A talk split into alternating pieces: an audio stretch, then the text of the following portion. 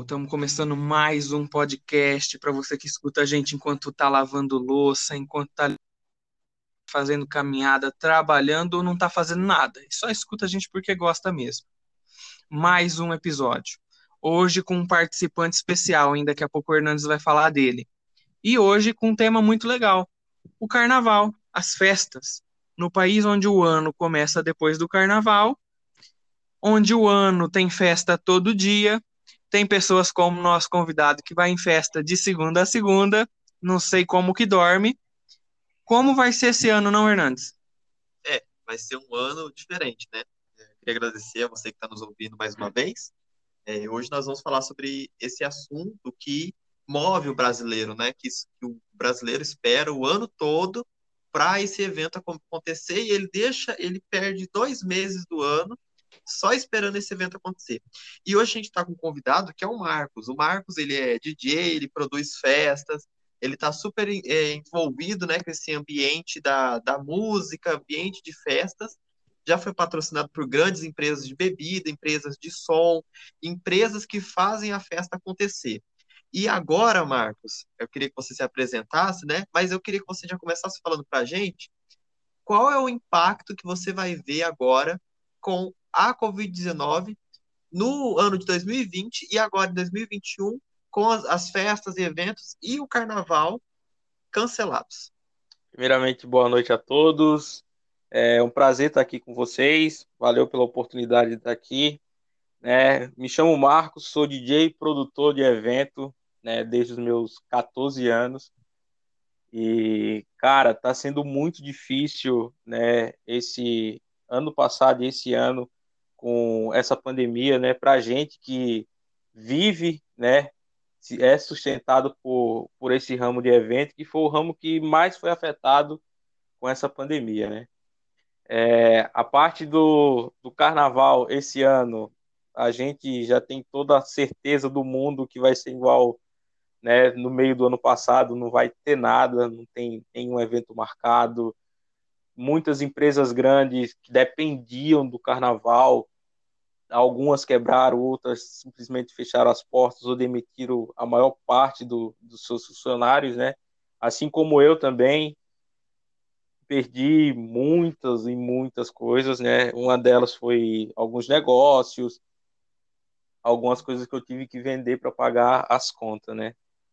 E, infelizmente, cara, a gente não tem previsão nenhuma de voltar ao ramo. Né? Estamos tendo que nos virar aqui para poder manter as contas em dia. E que nem aqui no, na parte do Nordeste, né? Hoje atualmente estou morando em. O boleto vem no final do mês, né, Marcos? Marcos, aqui. o boleto vem no final do mês de todo jeito, né? Cara, vem do mesmo jeito.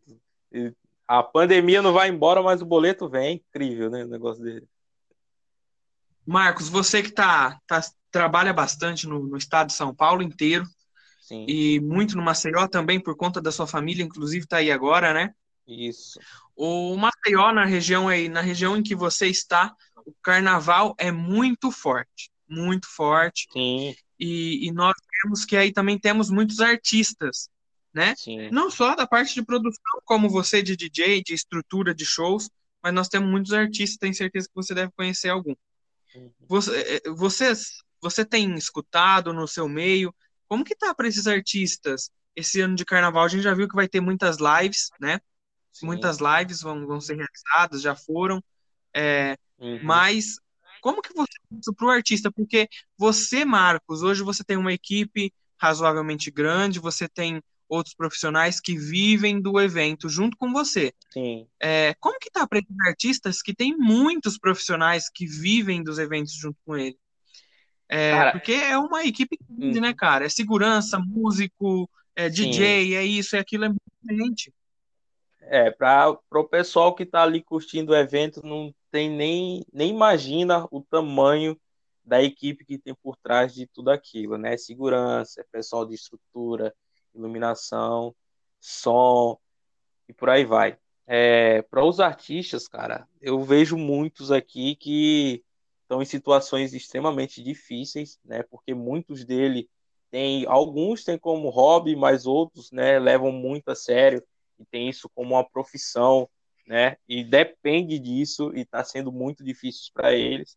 Alguns estão se dando bem, né, nas lives, mas a gente sabe, né, que live para artista pequeno não é igual a live, vamos supor, aí, de um dia famoso como o Alok, né, que tem milhões de patrocinadores, né, cara tá ali, o cara parado em casa, ele tá ganhando dinheiro, né, mas está sendo muito Exatamente. difícil, né, tá Sim. sendo e aí, quando a gente, quando a gente para para pensar né, né, nesses artistas pequenos, em toda essa estrutura do evento, né? Porque se a gente pensa num evento fechado, tem toda essa estrutura que você disse, a gente pensa no carnaval de rua, tem desde a costureira que vai fazer o abadá até chegar no cantor que vai puxar o trio elétrico, né? Então tem uma capilaridade muito grande de profissionais. Sim. Assim como também tem o pessoal que faz a. E aí, né? é, a gente, tem muita gente que não, não sabe disso muito Sim. importante. Tem muita gente. E aí, nessa, nessa questão nessa questão política que a gente sempre trouxe aqui, é, com a Covid-19, né, a gente vê que essa área artística, os grandes artistas conseguem fazer sua live, mas eles já têm recursos do governo, né? E aí, essa falta de apoio do governo eu queria que você falasse um pouco sobre isso. Você sentiu que alguém teve algum apoio, algum governante fez alguma coisa por esse uhum. setor? Marcos, aproveitando aí a deixa do Hernandes, eu vou já, nesse mesmo sentido, pedir para você comentar outro, outra, outro uhum. acontecimento nesse mesmo sentido do apoio do governo. É, essa semana que passou, nós vimos aí via as redes sociais do deputado federal Baleia Rossi, que ele se reuniu é, durante dois dias dessa semana com grandes empresários do ramo do evento, e prometeu para esses empresários que de alguma forma ele iria ajudar o segmento, criando leis, propondo projetos para o governo, de alguma forma ele ia ajudar uhum. isso. Isso em fevereiro de 2020. Eu acho que foi um pouco tarde. O que, que você acha? Então eu queria que você comentasse é, o que você viu, o, como vocês sofreram com a falta de apoio do governo e o que você acha desse apoio meio tardio do deputado que ainda vai propor algo que até aprovar provavelmente Cara, acabou é, a pandemia. É muito o que você triste, acha disso né? tudo? Ver que a gente não tem apoio nenhum de nenhum governo. Qualquer deputado, senador que vier falar, ai, eu fui em pró ao pessoal do ramo de evento, é mentira, né? Porque a gente não viu nada até agora. É, infelizmente, né, tá sendo uma decisão tardia, né? Vamos dizer aí, porque muitas empresas fecharam, muita gente perdeu né, seu emprego por conta dessa falta de, de interesse em ajudar o ramo que mais foi afetado, que foi o nosso, né? E outra coisa que eu estava tentando lembrar aqui, outra coisa que o pessoal não presta muita atenção, mas o evento, ele proporciona e gera bilhões, cara, por ano. Ele gera bilhões, né? Até mesmo para o pessoal que faz o cata latinha no final do evento, né? Uma vez ó, a gente fez um evento aqui em Maceió, há uns anos atrás. Eu fui convidado só para dar consultoria. Cara, o que arrecadaram de latinhas, o tanto do valor que foi levantado, que o pessoal levantou e fez uma doação para uma instituição aqui filantrópica, se você vê o tanto que foi arrecadado, é, é de cair o queixo. Sim, e, e, e fora a, as pessoas que trabalham Sim. no evento, mas fora a quantidade de patrocínio, né, que vem daí. É, quando a gente pega, por exemplo, o Carnaval do Rio de São Paulo, uma transmissão para televisão, gira em média de 150 milhões, né, por quatro dias de festa. Então, a, as marcas usam isso como vitrine e, e, o brasileiro gosta, o brasileiro compra e, os, e a uhum. população do mundo vem para o Brasil, né? E, e aí, é, pensando um pouco nisso, esse cenário caótico que a gente tem, tem alguma alternativa da gente ter evento na pandemia? Bom, eu particularmente é eu acho fazer? que é e não é ao mesmo tempo, né? Até porque muita a gente já viu aí muitos eventos que o pessoal tentou fazer, mesmo a gente cobrando, o pessoal não, olha, tem que usar máscara, isso e aquilo, né? O pessoal não é educado fica retirando a máscara. Então, eu acho assim que ainda não é a hora, por mais que eu viva disso, mas ainda não é a hora, porque o pessoal não está sendo educado o suficiente para se conscientizar e falar, porra, eu tenho que usar a máscara para né, meio que me proteger por conta dessa transmissão aí desse vírus que é extremamente, como é que eu posso dizer, vamos pôr letal, né? Porque eu mesmo estou passando por um exemplo agora. Minha mãe está entubada já tem quase 20 dias, está no hospital com Covid, né? E olha que era uma pessoa que estava em casa o tempo inteiro, usando máscara e mesmo assim foi contaminada. Então, para quem estiver escutando agora, eu peço, gente, se previna, tá? Pense não só na sua saúde, mas na do próximo também. Às vezes você não pega, mas você pode transmitir. Então, vamos se conscientizar aí, vamos usar máscara certinho, lavar sempre as mãos, usar álcool gel e vamos nessa. Sim. E aí, eu queria te fazer uma, uma pergunta. É...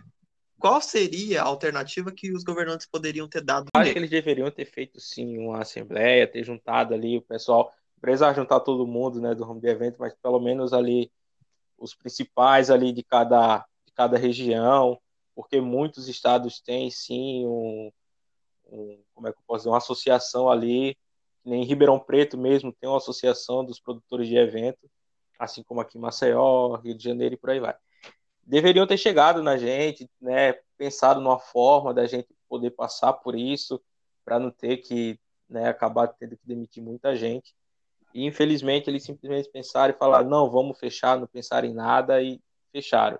Não é à toa que no período de eleição, pelo menos aqui em Maceió e em alguns outros estados também, a gente não ouvia falar em momento algum, né, da, da pandemia, do coronavírus, nem isso. E aquela carreata, aquele monte de gente na rua, sem máscara, sem proteção nenhuma, ninguém ligava disso. É à toa que quando passou a, as eleições, né, o vírus estourou, tava quase o Brasil inteiro em zona vermelha e né, a culpa sempre vai para quem? Para a gente que é do ramo de evento. Fala, não, a culpa foi do pessoal de, de evento que aproveitou para fazer festa, isso e aquilo. Né? Mas estamos aí.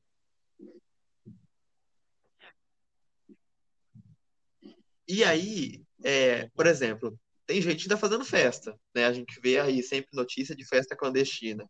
Você acha que esse cara que está fazendo a festa clandestina é um infrator ou ele está tentando sobreviver? Cara, vai depender muito do tipo de evento, né? A maior parte ele acaba sendo um infrator, porque se um cara faz um evento clandestino, ele não tem alvará do, do Corpo de Bombeiro, não tem alvará da, da prefeitura.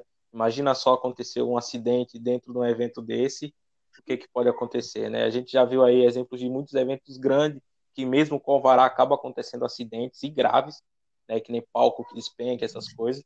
Imagina um evento desse que não tem um engenheiro responsável, não tem um eletricista ali responsável pela, pela parte de iluminação, não tem um bombeiro, uma equipe de bombeiro ali responsável, até mesmo uma ambulância ali para socorrer, né? Então, acaba sendo fora a saúde, né, cara? Fora a saúde, né? Fora também que a entrada de menores em evento assim, né, que oh, é equipe totalmente despreparada também, tem tudo isso. Marcos, o jornal do, do Estadão aqui, né, a Folha, ela publicou, eu e o Hernandes tivemos acesso, que o Brasil deixou de movimentar com o cancelamento do carnaval 8 bi, 8 bilhões de reais. É muito dinheiro. Imagina se 8 bilhões de reais só no carnaval, sem contar os cancelamentos de eventos do ano passado, desde quando a pandemia se agravou mais, né? É, então você imagina, se esse dinheiro está impactando muito nos grandes cantores, é, a gente imagina nos produtores de, de, eventos pequenos e médios, né? Como você que está aí no Maceió, é, parado, é, com a mãe doente, é, tendo que gastar com locomoção, com uma série de, de, de despesas e sem apoio nenhum do, do governo local para o artista, ou não? Cortou um pouco o, o final.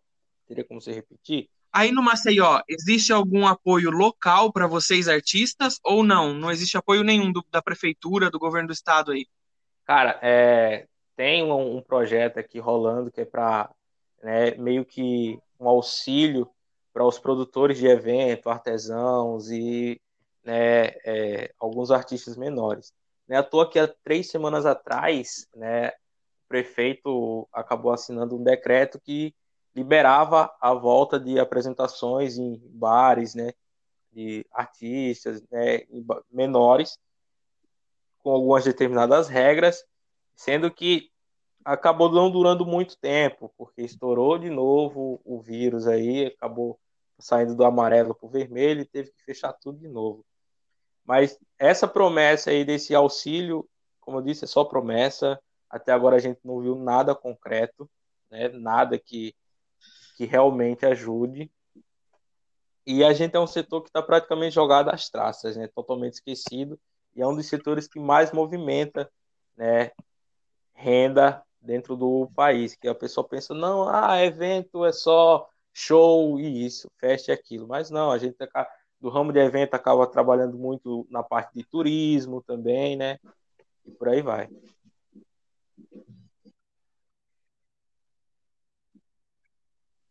Marcos, para encerrar, tá? É, queria agradecer a sua participação. Eu e o Hernandes ficamos muito felizes de poder falar contigo. Estamos muito solidários com ela, assim como todos que, tenho certeza, como todos que estão escutando esse podcast. É, Marcos, é, agora tirando um pouco do, do nosso foco, e uma coisa que eu acho muito importante a gente separar alguns minutos, e se você puder comentar para a gente, eu e o Hernandes não tivemos nenhuma pessoa da, da família acometida pelo Covid, uhum. nem nós tivemos, graças a Deus.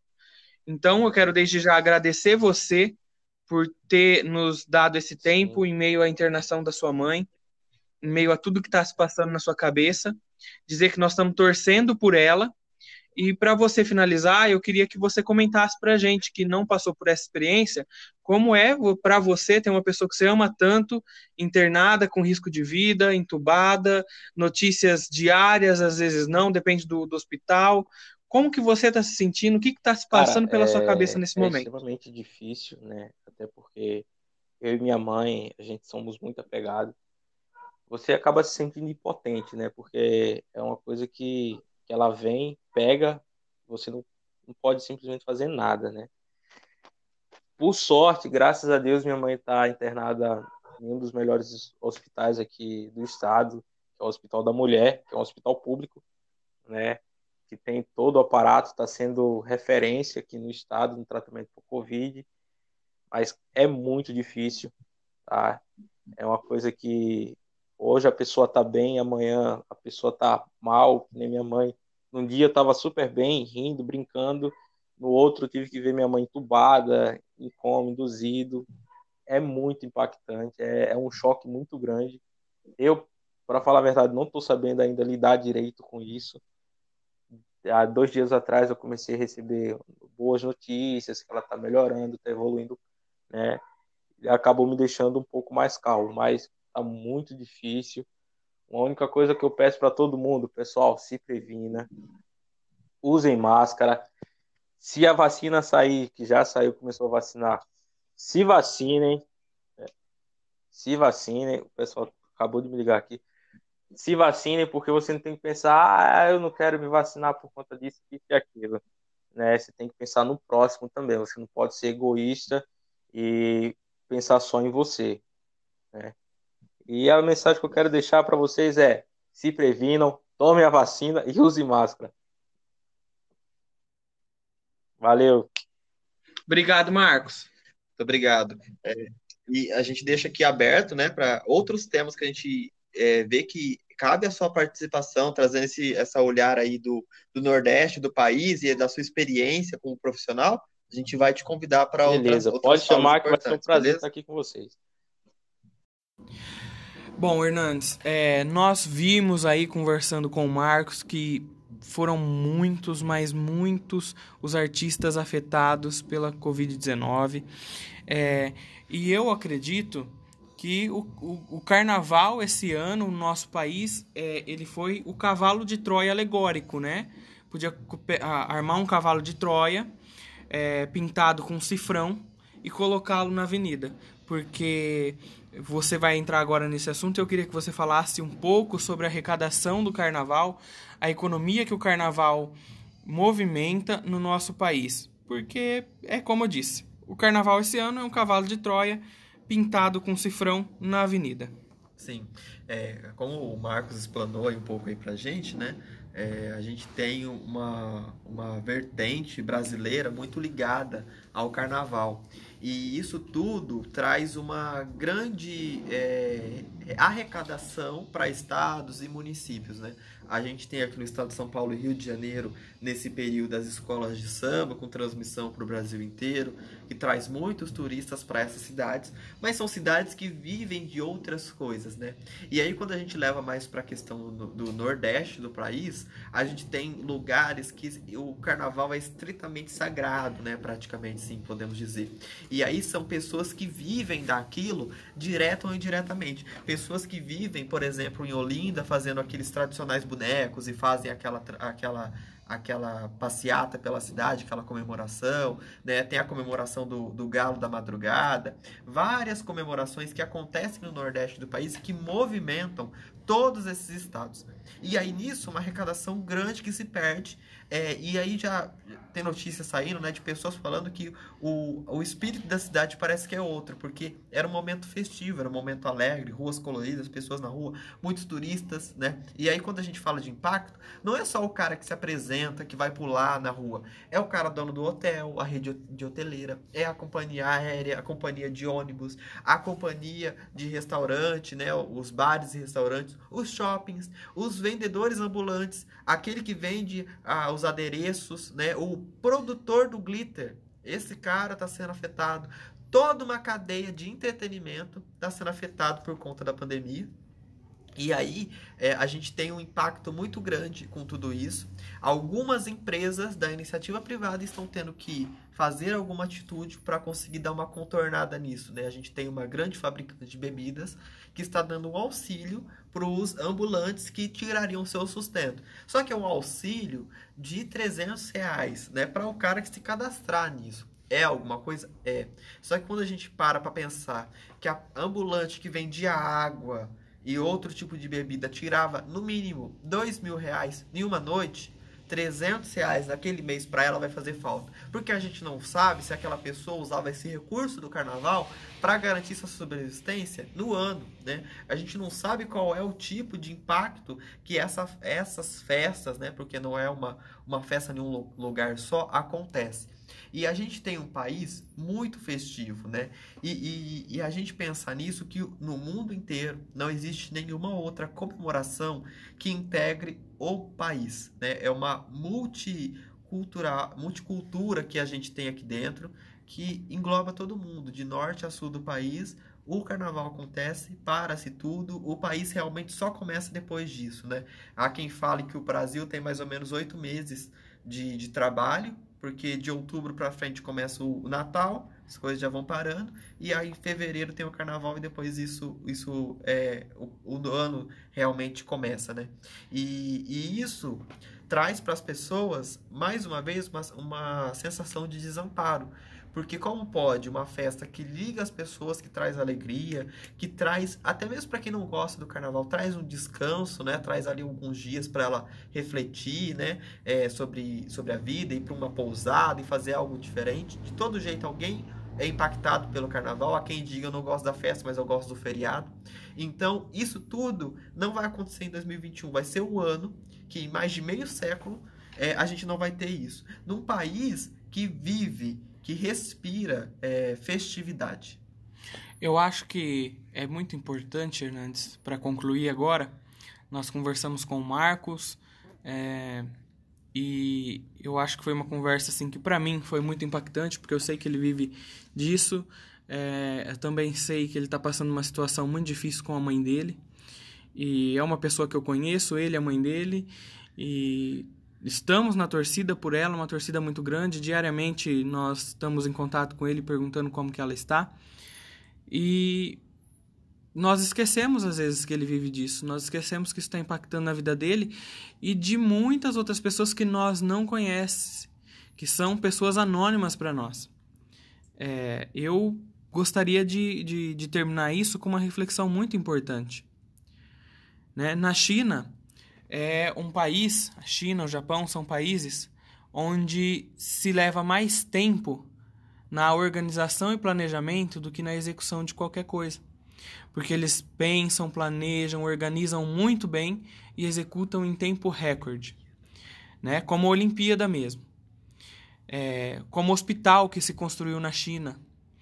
E no Brasil é o contrário, é o país onde você não pensa, não planeja, não organiza e você gasta muito pouco tempo nessa etapa e gasta um tempo imenso na execução e às vezes em refazer o que já fez. O nosso país, assim como todo mundo, teve alguns meses para se preparar para a vacinação.